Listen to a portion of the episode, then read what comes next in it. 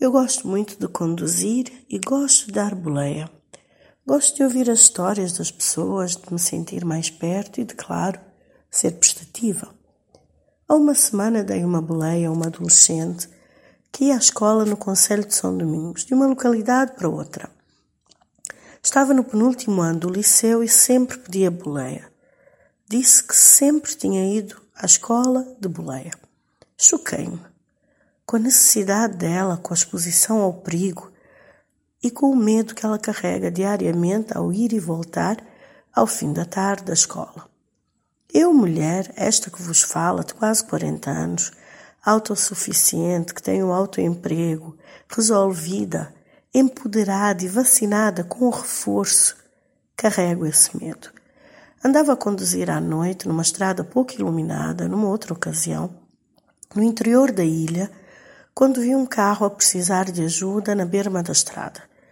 Assaltou-me um misto de sentimentos, mais medos e dúvidas. Paro para ajudar. Vejo se precisa de boleia ou de um telefone, se precisa de água para o motor. Todas estas situações em que eu mesma já estive antes à beira de uma estrada qualquer. Mas infelizmente a realidade da insegurança em que vivo, eu, mulher empoderada e autossuficiente, atingiu-me fortemente. Não posso parar aqui sozinha, neste local ermo, ainda por cima com uma criança pequena, uma menina no carro. Mesmo que a pessoa fosse mulher, se fosse uma armadilha? Felizmente, um carro atrás de mim parou e ajudou, o que me deu uma certa sensação de alívio. Mas aquilo abalou-me. Não parei de pensar. Percebi que no contexto em que vivo, não poderia parar para ajudar um cristão necessitado. E se fosse eu a necessitada, também estaria cheia de medo de pedir ajuda, sempre pensando nas intenções do bom samaritano.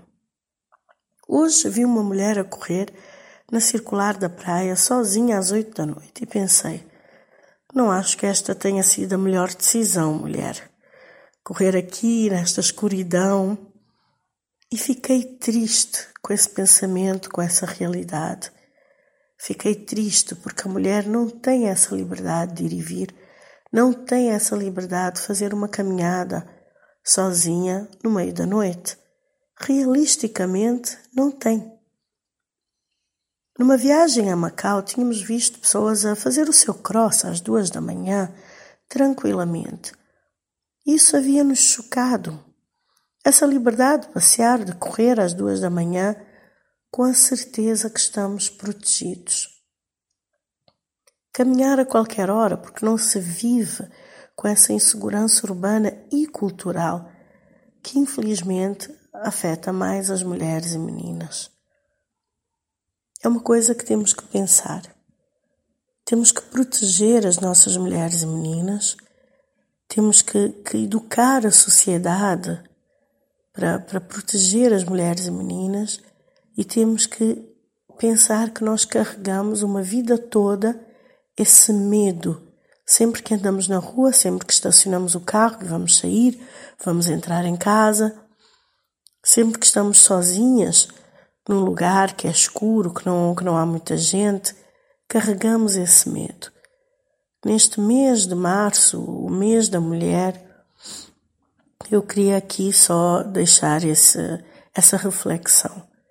Que nós mulheres andamos constantemente com esse medo, com esse peso, essa insegurança o tempo todo.